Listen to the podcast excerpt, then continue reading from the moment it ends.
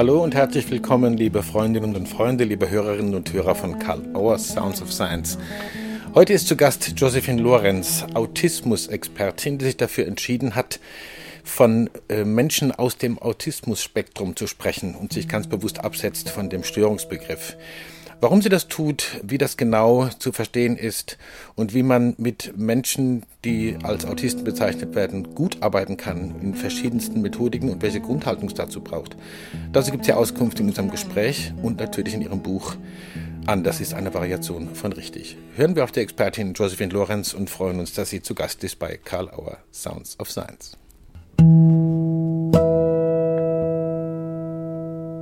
Hallo, liebe Josephine Lorenz äh, zu Karl Auer Sounds of Science. Ich freue mich sehr, dass Sie bei uns sind.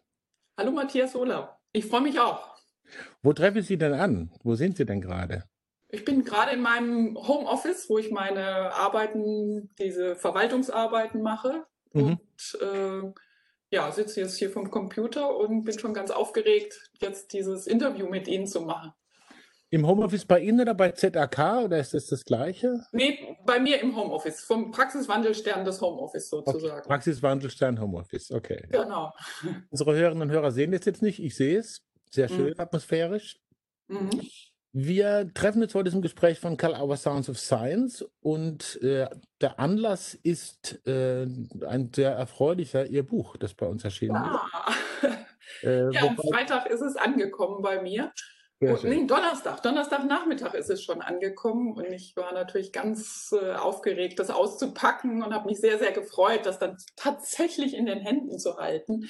Mhm. Das ist schon ein ganz besonderes Gefühl, so das erste Buch in den Händen zu halten mhm. und die tolle Werbekarte zu sehen. Das ja. war für mich schon auch ähm, sehr aufregend, ne? mich selber da auf so einer Karte zu sehen. Mein Mann meinte dann auch gleich, ja, das musst du jetzt aushalten, dich da zu sehen. Das äh, war ja sehr nett. Ja. Und es ist ja auch viel früher gekommen. Ich hatte ja erst mit dem 20.10. gerechnet und es ist jetzt ja sogar noch schneller gekommen als geplant. Genau. Wir haben immer Angst vor sowas, weil es Erwartungshaltungen äh, fördert, aber mhm. wir sind selber sehr stolz und froh, dass das geklappt hat und ja. dass wir Support haben. Ja. Das Thema ist ja, naja, ist es eigentlich speziell, ist es nicht speziell? Es ist besonders, so wie erlauben Sie mir das Wort, Autistinnen und Autisten das auch sind. Mhm. das würde ich, mit, mit, den Fragestellungen würde ich auch gerne wirklich einsteigen, denn das, da liegt Ihnen offenbar viel dran. Auch im Prozess äh, der Titelfindung und des Vorwortes ist das immer wieder zum Thema geworden. Äh, was sagt man denn da? Ja, also wie, welche Begrifflichkeiten benutzt man? Man spricht von Autismus, man spricht von Autismus-Spektrum und für Sie, glaube ich, nicht so besonders äh, prickelnd, die WHO, sprich die Weltgesundheitsorganisation, World Health Organization, spricht von Autismus-Spektrum-Störungen. Äh, was favorisieren Sie und warum? Genau. Ja, diese Begrifflichkeit, die fand ich von Anfang an spannend, also seitdem ich mich mit dem Thema Autismus beschäftige. Und ähm, ich habe immer überlegt, was ist nun der passende Begriff? So, hm. ne? Und äh, jetzt für dieses Buch habe ich hm, auch nochmal erwachsene Autisten befragt, welche Begrifflichkeit liegt euch jetzt ähm, mehr? Und das war ganz spannend, weil also in der Regel sagen sie, dass diese People First Language, also dass die Menschen vorne stehen, äh, dass sie das nicht so sehr mögen, also Menschen mit Autismus. Ah, okay. Damit sich die Fachleute besser fühlen. Also die Fachleute bevorzugen dieses Menschen mit Autismus. Und mhm. aber die Betroffenen selber, die sagen, nee, Identity First Language ist so das, was sie bevorzugen. Also sie sind Autisten oder ne? ähm, oder ja, autistische Menschen finden sie auch schon wieder komisch. Ne? Also manche haben dann auch gesagt, wir sind ja kein Mensch mit Christus. Und äh, insofern ist ja auch nicht ein Mensch mit Autismus.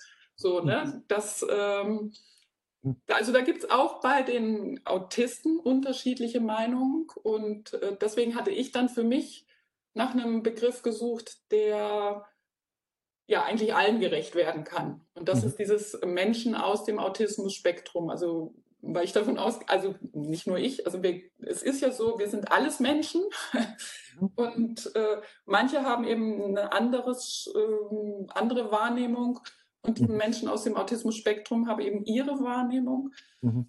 Und insofern fand ich den Begriff Menschen aus dem Autismus-Spektrum ganz passend, auch mhm. weil es äh, dieses Autismus-Spektrum ist ein sehr großes Spektrum und beherbergt äh, von bis, also der mhm. hochintelligente, hochbegabte Autist, der aus diesem Asperger-Bereich ist, bis hin zu dem äh, frühkindlichen Autisten, der äh, dem zum Beispiel Sprache eben gar nicht zur Verfügung steht, der nicht sprechen kann und okay. der vielleicht sogar auch geistige Beeinträchtigungen hat. So, ne, das, äh, deswegen dieses Spektrum ist mhm. ja, wie der Name sagt, ist nicht nur ein Punkt, sondern eben ein breites Spektrum. Und also was ich bei dieser Auseinandersetzung ganz spannend fand, ist eben tatsächlich, dass die Fachwelt sich mit dem einen Begriff wohler fühlt und die eigentlich Betroffenen mit dem anderen Begriff. Mhm. Deswegen war das für mich auch so ein Ringen im Buch, diesen, mhm. diesen Begriff Menschen aus dem Autismus-Spektrum zu benutzen, weil mir bei diesem Wort, was die WHO vorgibt, also bei der äh, bei dem eigentlichen ne, Autismus-Spektrum-Störung, ja. ist eben diese Betonung auf Störung. Und mhm. ähm, also die Menschen, die ich kennengelernt habe aus dem Autismus-Spektrum, die, die ähm, wollen auch nicht nur auf diese, diese Besonderheit reduziert werden, sondern die wollen ja auch sehen, dass sie ganz viel können und ganz mhm. viel auch vielleicht sogar besser können, wie die nicht aus dem Spektrum sind. Und äh, daher war mir das so wichtig, da einen guten Begriff zu finden. Wobei es natürlich auch im Buch immer wieder wichtig ist, eine gute Lesbarkeit zu erreichen. Ja.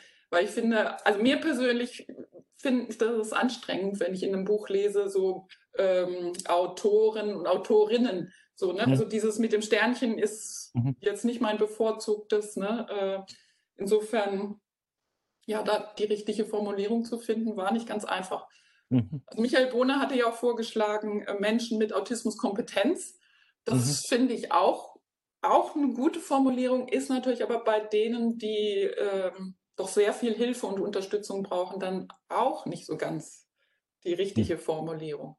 Insofern finde ich dieses Menschen aus dem Autismus-Spektrum, das äh, zeichnet eigentlich alles ganz gut ab. Da sind wir praktisch gleich dann beim, beim nächsten Punkt, sozusagen, wenn es nämlich darum geht, äh, was sind besondere Merkmale von Autisten? Ich nehme jetzt mal diesen äh, Identity First Begriff auf. Also People First, Identity First finde ich ja sehr spannend, allein schon diese Unterscheidung. Dann auch zu hören, äh, wie Betroffene, so in Anführungsstrichen Betroffene, mhm. Das selber wählen würden, wenn sie denn die Wahl hätten. Mhm. Also ich habe gelesen und ein bisschen verstanden, es gibt so Spezifika, Sie haben vorhin die Sprache äh, angesprochen, das will ich hinterher noch mal thematisieren im Zusammenhang mit sprachbezogenen und nicht sprachbezogenen Interventionsideen, die Sie ja auch anbieten. Aber zunächst mal, äh, Sie schreiben davon, dass es eine bestimmte, haben wir jetzt auch gesagt, ganz spezielle Wahrnehmungsverarbeitung, mhm. eine ganz bestimmte Art mit der Welt sozusagen umzugehen. Mhm. Äh, und daraus entstehen ganz bestimmte äh, Probleme, ein, ein, ein, bestimmtes Problem erleben daraus. Vielleicht können Sie dazu noch ein bisschen genauer sagen, was ist das, diese Wahrnehmungsverarbeitung? Wo ist die unterschiedlich? Und welche Schwierigkeiten treten da häufig auf für Autistinnen und Autisten? Ja, also ich glaube, das größte Problem ist, dass es äh, ganz unterschiedlich ist. Ne? Also man kann nicht sagen, äh, bei jedem Autisten ist es genau gleich. Und da fängt schon mal das erste Problem an, dass äh, viele Leute denken, ja, ich habe doch schon mal einen Autisten kennengelernt und der nächste muss genauso sein. Aber mhm. wir Menschen haben fünf Sinne und oder vielleicht sogar auch noch einen sechsten Sinn, je nachdem. Äh, mhm. Aber wir haben fünf Sinne und die können äh, unterschiedlich reagieren. Also der eine hört vielleicht Geräusche lauter, der andere nimmt Gerüche mehr wahr, der mhm. nächste nimmt äh, durch die Augen mehr wahr und also und, so, und äh, bei manchen ist vielleicht alles auf einmal.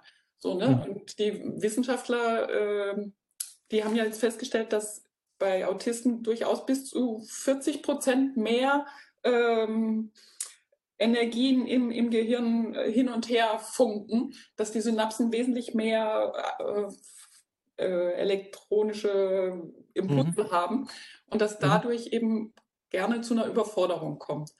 Und ja. dass einfach zu viele Eindrücke einstürmen und sie sie nicht sortieren können. Und mhm. wenn man dann immer ähm, äh, von außen belastet wird, dann kommt es einfach mal, irgendwann mal ist es dann zu viel. Also ich gebe da immer gerne das Beispiel, äh, ich höre sehr gern äh, auch mal irgendwelchen Hardrock-Musik und äh, das höre ich dann mal ein Lied ganz gerne, von mir aus auch zwei. Aber wenn ich hm. jetzt stundenlang mit ACDC beschallt werden würde, dann würde mir das auch irgendwann zu viel werden. Und äh, ein Lied ist großartig, aber ACDC zehn Stunden lang ähm, in großer Lautstärke wäre dann auch zu viel. Oder wahrscheinlich schon früher. Und so geht es äh, Autisten eher, dass die das sozusagen äh, nicht Relevanz, Irrelevanz sozusagen, das passiert laufen, die sind permanent mit diesen äh, zu verarbeitenden Wahrnehmungen beschäftigt? Oder wie genau, genau. Also es, es wird, man kann sich es auch ein bisschen so vorstellen, dass denen der Filter fehlt. Okay. Wir können, wenn ähm, wir früher im Klassenzimmer gesessen sind, dann haben wir die Geräusche im, auf der Straße konnten wir wegfiltern, mhm. wenn wir das wollten. so, und äh, aber bei einem autistischen Kind kann das passieren, dass es den Lehrer genauso hört wie die Autos draußen auf der Straße. Und dann mhm. wird es natürlich schwierig, rauszufinden, was ist jetzt wichtiger. So, mhm. ne? Und äh, und das sich dann darauf zu konzentrieren, dass das, was der Lehrer sagt, wichtiger ist als äh, die Autos draußen, äh, das kostet enorm viel Kraft. Mhm. So, ne, das ist ja auch das eine Beispiel, was ich im Buch beschrieben habe, dass ein Mädchen in der ersten Klasse, die ersten paar Wochen ging alles wunderbar. Und nach den Herbstferien wurde sie ganz unruhig und hat die Klasse gestört. Und wir haben dann festgestellt, dass die Geräusche von den Lampen, die dann nach den Herbstferien an sein mussten, dass diese Halogenlampen, ne, die, die, die so ein Surren von sich mhm. geben, dass die das, das Mädchen total überlastet haben und mhm. sie damit nicht umgehen konnte. Mhm. Ne, und ähm, ja, und da, da, machen wir uns gar nicht so eine Vorstellung, dass äh, mhm. man dann durch das Surren von Lampen so beeinflusst werden kann. Auf, oder so direkt auch. Ich denke ja, ja so Subliminal erleben wir das ja zum Teil auch, aber dass das so eine Intensität erfährt. Ja, ja. ja weil wir haben eben dann diese Filterfunktion, dass wir das ausfiltern können. Ne? Suchen wird weggeschaltet oder Beamer wird weggeschaltet, also dieses Geräusch. Ne? Wir haben ja unglaublich viele Geräuschquellen. Mhm. Und gerade in der Schule ist es noch schlimmer, weil da natürlich auch viele Menschen sind, die noch zusätzlich Geräusche machen. Mhm. Und ähm, ja, und das ist eben die Schwierigkeit, dass sie diese Filter nicht haben, nicht einsetzen können und nicht bewusst steuern können. Und dass dann mhm. eben zu diesem Overload kommen kann, dass äh, im Gehirn einfach dann ein Vulkan ausbricht. So beschreiben es manche Kinder. Ne? Also das ist wie ein Vulkan.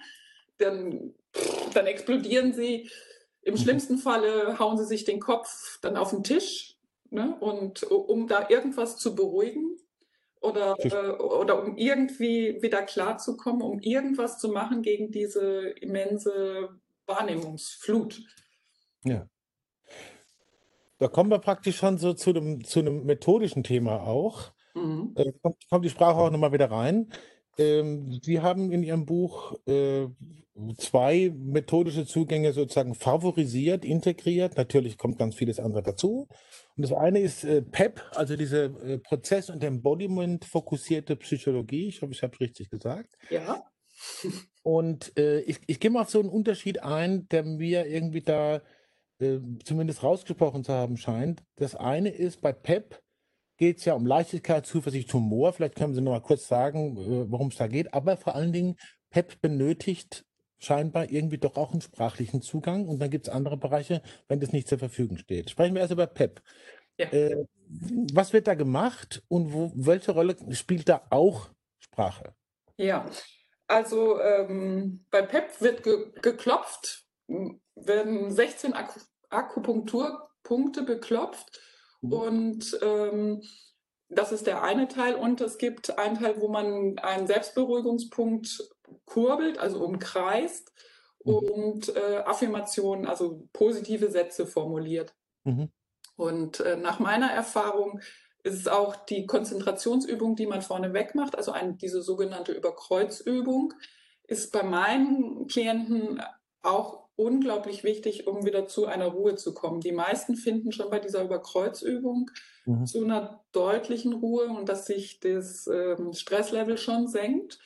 Mhm. Und äh, wenn das das aber nicht tut, dann werden diese 16 Akupunkturpunkte beklopft.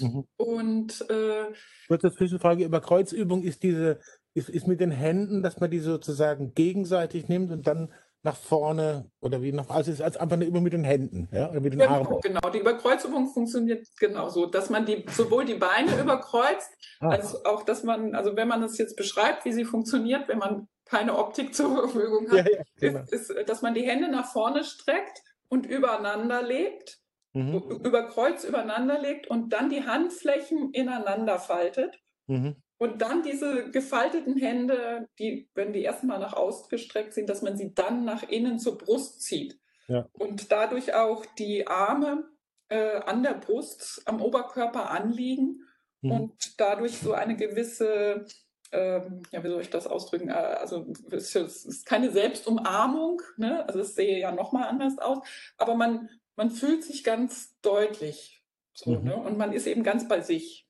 Mhm. Danke. Sorry, ich habe Sie unterbrochen jetzt, das wollte ich noch kurz nochmal ja, erklären. Genau. Und dann, dann, so, dann und, äh, wenn starke Gefühle da sind, also ähm, ein Beispiel, ein, ein kleiner Fünfjähriger, äh, Klient, der hatte sehr starke Angst vom Zahnarzt. Und äh, beim ersten Zahnarztbesuch, der sollte aber fünf Kronen bekommen, damit seine Zähne nicht noch weiter kaputt gehen. Mhm. Und ähm, aber beim ersten Besuch hat er so eine Angst vom Zahnarzt gehabt, dass er den Zahnarzt auf die, Hände, auf die Hand gebissen hat. So, der Zahnarzt hat sofort die Behandlung abgebrochen und gesagt, so geht das nicht. Ne? Und äh, der Vater war auch sehr äh, beschämt, dass sein Sohn so heftig reagiert und hatte mir das erzählt. Und äh, dann habe ich mit dem Sohn gesprochen, also in der Therapiesituation, habe gefragt, was denn da los wäre. Und er meinte, ja, er, er ist da durchgedreht und er hatte Angst. So, und dann meinte ich, willst du diese Angst loswerden? Und das wollte er sogar auch. Also der, sonst war der immer sehr, äh, also war er nicht so kooperativ, aber beim, beim Zahnarzt, das war ihm wohl auch sehr peinlich gewesen. Mhm. Und dann habe ich gesagt, wir versuchen was Neues und äh, habe mit ihm diese 16 Punkte beklopft. Mhm. Und ähm, dann eben auch noch dieses mit diesem, äh, mit dem Beruhigungspunkt äh, kreisen. Ne? Dass man mit der rechten oder linken Hand, das ist egal, jeweils auf der anderen Seite am Schlüsselbein äh, mhm. einen Punkt kreist, umkreist und dann sagt, auch wenn ich Angst vom Zahnarzt habe, äh, bin ich so, wie ich bin, in Ordnung. Mhm. Oder äh, bei manchen Kindern muss ich dann auch sagen, bin ich ein guter Gamer? Ne? Also gerade bei den Jungs ist das auch äh, eine ganz wichtige Formulierung. Oder mhm. auch wenn ich Angst vom Zahnarzt habe, bleibe ich in Sicherheit. Also da muss man immer gucken, was passt jetzt als zweites. Mhm. Und ähm, dann haben wir das gemacht und dann habe ich ihn noch gefragt, ob er die, ob er dafür noch eine Gestaltung finden kann. Und dann hat er sich so ein Schwert in Form von einem kleinen Jungen, also von einem Jungen gemacht. So, ne? Und äh, ja, und diese Intervention, allein das Klopfen und dieses Schwert basteln, hat ausgereicht, dass er beim nächsten Mal fünf Kronen machen lassen konnte und der Zahnarzt äh, ohne Gefahr für seine Hände äh, also arbeiten konnte. Und ja, und jetzt, mhm. kann man sagen, dass das eine Art von Intervention ist in Bezug auf die Selbstwirksamkeit auch ist oder ist das übertrieben? Genau, nein, absolut. Das ist genau das, was Michael Bohne ja auch immer sagt, ne, dass äh, PEP ist ein, ein, ein, super Instrument für, für Selbstwirksamkeitsempfinden, mhm. dass man wieder zur Selbstwirksamkeit kommen kann. Mhm. Und das ist auch, glaube ich, und da ist auch ein Unterschied zu den neurotypischen, also denen, die keinen Autismus haben, dass ich glaube, wir haben im, im Verhältnis öfters das Gefühl von Selbstwirksamkeit. Also die kann uns auch verloren gehen. Das ist jetzt nicht so, dass uns die nicht auch verloren geht, aber äh, mhm. Autisten haben eben mit ihrer anderen Art der Wahrnehmung öfters oder ganz oft das Gefühl, sie sind nicht mehr selbstwirksam. Mhm. Und da ähm, Methoden zu entwickeln oder Methoden anzubieten, dass sie wieder in dieses selbstwirksame Gefühl kommen, mhm. das mhm. finde ich sehr wichtig.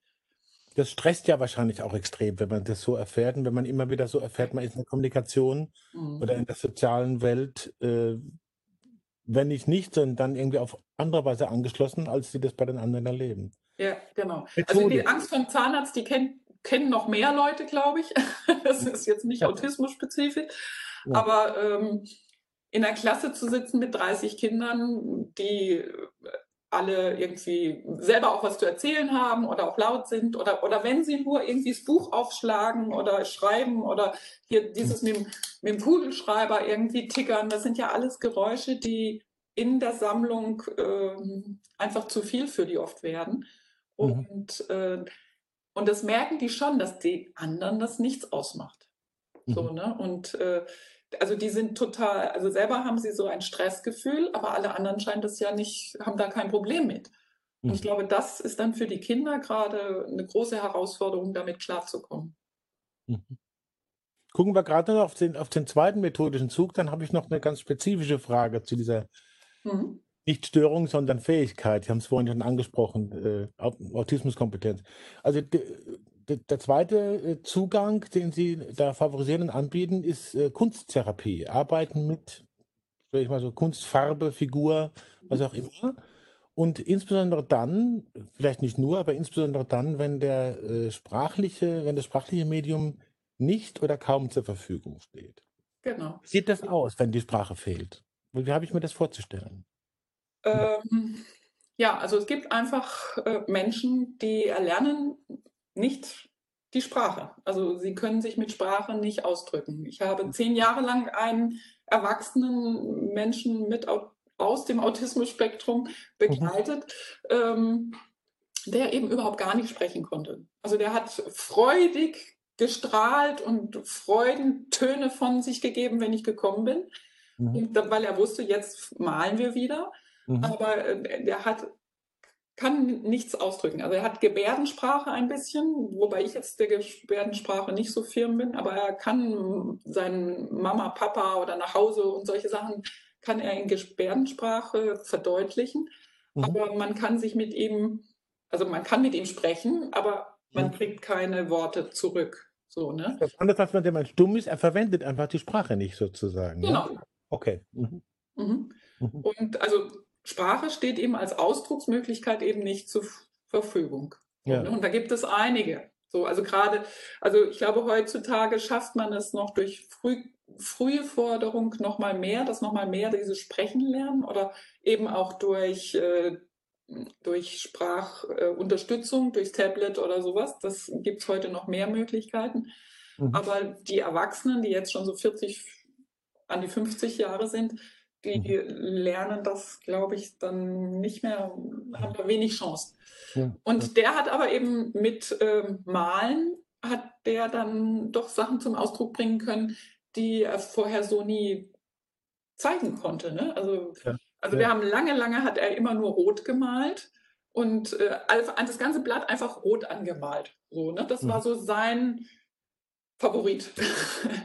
und mhm. irgendwann, so mit meiner Unterstützung und als wir auch in der Gruppe gemalt haben, hat er dann auch angefangen, Menschen zu malen und auch Situationen zu malen, die er äh, erlebt hat. Also mhm. in Ausstellungen, dass er als Künstler äh, angesehen wird, ne? Hat er Bilder gemalt oder auch, äh, er hat auch einmal eine, die, die Leitung, die kam einmal zum Malen und dann meinte ich, du kannst ja mal unseren Besuch malen und dann hat er diese Frau quer gemalt.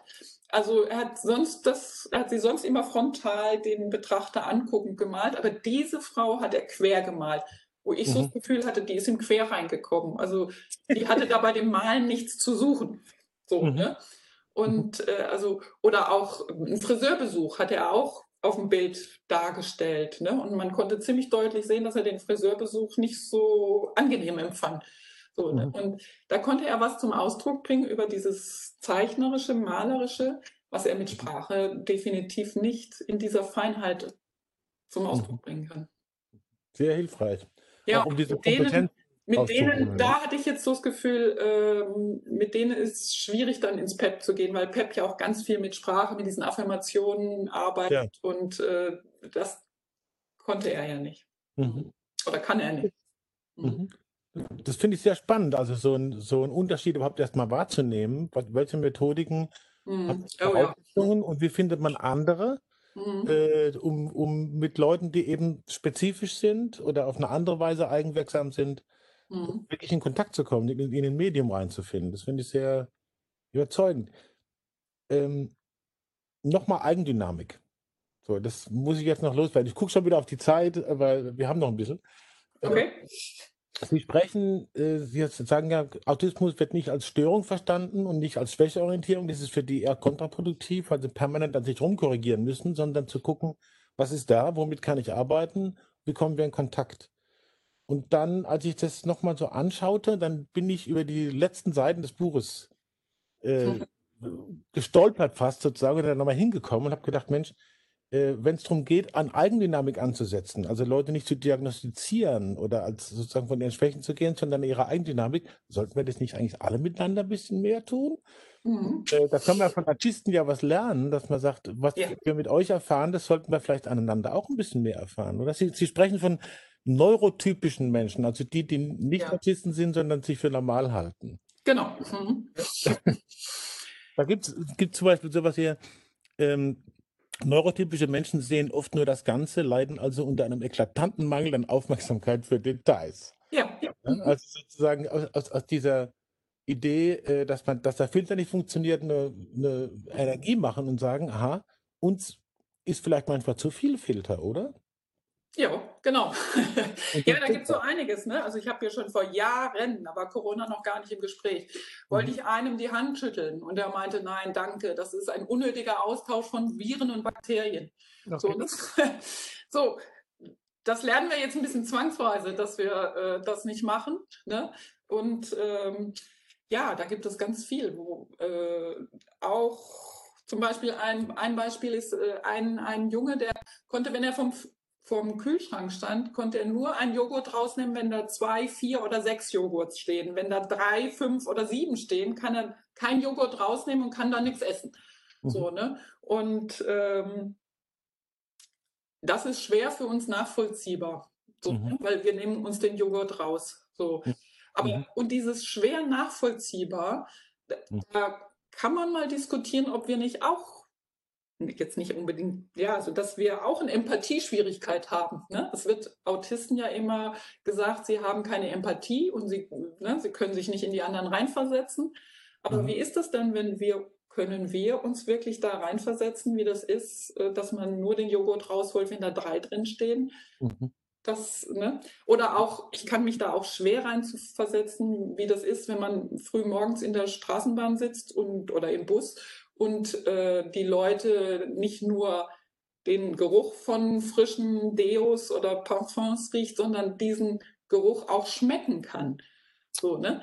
Da, das, ähm, da, da, fehlt mir dann auch irgendwie diese, dieses sich reinversetzen können. So, dass und, so an einen rangehen kann, sozusagen, genau. dass das so grenzüberschreitend erlebt werden kann. Genau, und dass weder das eine das andere noch schlecht ist, das finde ich so wichtig. Ne? Also ich meine, ich muss mich ja nicht unbedingt reinfassen, aber dass das passieren kann, ja. dass man das zumindest äh, rein gedanklich in das Repertoire des Menschseins aufnimmt, dass mhm. Sinne eben nicht nur so funktionieren, wie sie bei der einen Sorte von Mensch funktionieren, und äh, dass es eben auch noch andere Möglichkeiten gibt, wie dieses Gehirn funktioniert oder wie unser Gehirn funktioniert. Mhm. Das finde ich so wichtig und dass man sich nicht gegenseitig da so äh, fertig macht oder sich gegenseitig ja. schlecht macht. Ne? Ja. Das finde ich einen super Abschluss jetzt gerade. Ich mhm. gucke auf die Zeit, wir sind kurz vor der halben Stunde. Ja. Aber ähm, mit, mir fällt nur noch ein, als WG-Erfahrener, mich hat immer gestört, wenn nur ein Joghurt im Kühlschrank steht und jemand nimmt ihn raus, ohne zu überlegen, ob jemand ja, anderes. Ja. das hat mich ja. Okay. Mhm. Ähm, äh, unheimlich spannend, unheimlich interessant und äh, ich kann nur empfehlen, wirklich auch in dem Buch weiter zu studieren und zu lesen. Es ist sehr sortiert und sehr, wollte ich vorhin noch gesagt haben, bei der ganzen Begrifflichkeit immer ist die Meta-Ebene dabei. Also dieses sich klar machen, wie rede ich jetzt eigentlich, um, um, in, den, um in den flüssigen Text zu kommen und gleichzeitig die, äh, die Weite des Themas äh, nicht zu unterlaufen, sozusagen. Mhm. Klassische Abschlussfrage bei Sounds of Science, Follower. Also ich habe es schon angekündigt. Mhm. Äh, Gibt es irgendwas im, im, Vorfeld unseres Gesprächs oder jetzt auch während des Gesprächs, wo Sie dachten, oh, die Frage wäre noch interessant oder das Thema wäre noch interessant und jetzt kam es nicht vor? Dann gäbe es die Gelegenheit, es jetzt noch äh, nachzuholen oder noch zu machen. Oder im mhm. nächsten Gespräch. Ja, eine Sache, die ist mir auch noch wichtig. Ne? Es ähm, habe ich in dem Buch ja auch beschrieben, dass Menschen mit Autismus oft Schwierigkeiten haben oder Menschen aus dem Autismus-Spektrum oft mhm. Schwierigkeiten haben, in eine psychotherapeutische Behandlung zu kommen. Okay. Und äh, dass die äh, Kollegen oft sagen, nein, mit Autismus kenne ich mich nicht aus und äh, dass sie dann tatsächlich Absagen kassieren.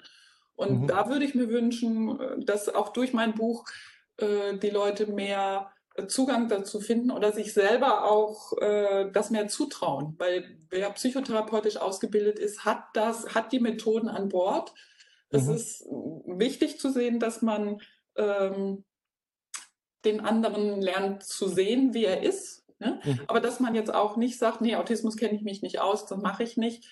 Da, mhm. ähm, ja, da würde ich den Leuten gerne Mut machen, dass sie äh, auch Menschen mit Autismus aus dem Autismus-Spektrum eben mhm. begleiten und unterstützen, weil die Menschen haben oft noch mehr Probleme als sie oder, oder auch viele Probleme, die mhm. aber mit den gängigen ähm, therapeutischen Methoden durchaus zu unterstützen sind mhm. und dass sie ähm, ja, dass sie da, da auch oft Unterstützung brauchen und eben die, die, ja, dass die Kollegen eben den Mut haben, sich da auch reinzuarbeiten.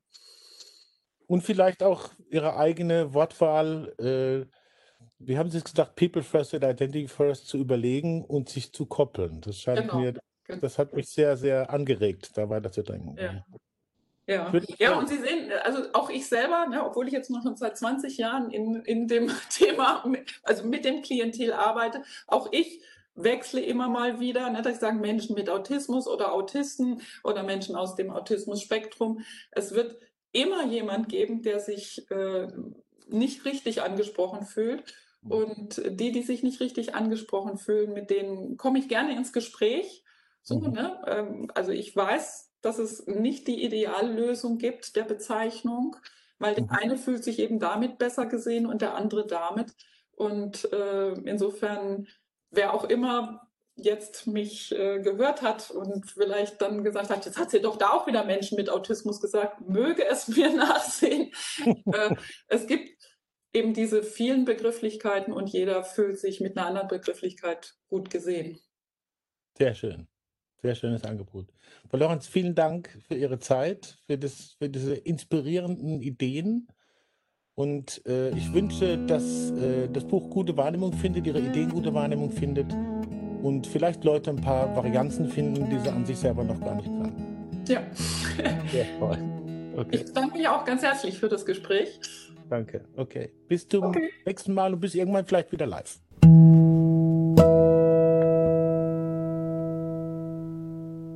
Ja, die abschließende Ermutigung für Professionelle, sich dieser besonderen Gruppe von Menschen aus dem Autismus-Spektrum wirklich anzunehmen und sich kompetent zu fühlen und kompetent zu machen für die Arbeit und die Begegnung mit diesen Leuten scheint mir ganz besonders wichtig gewesen zu sein in dem Gespräch mit Josephine Lorenz. Danke, dass Sie dabei waren.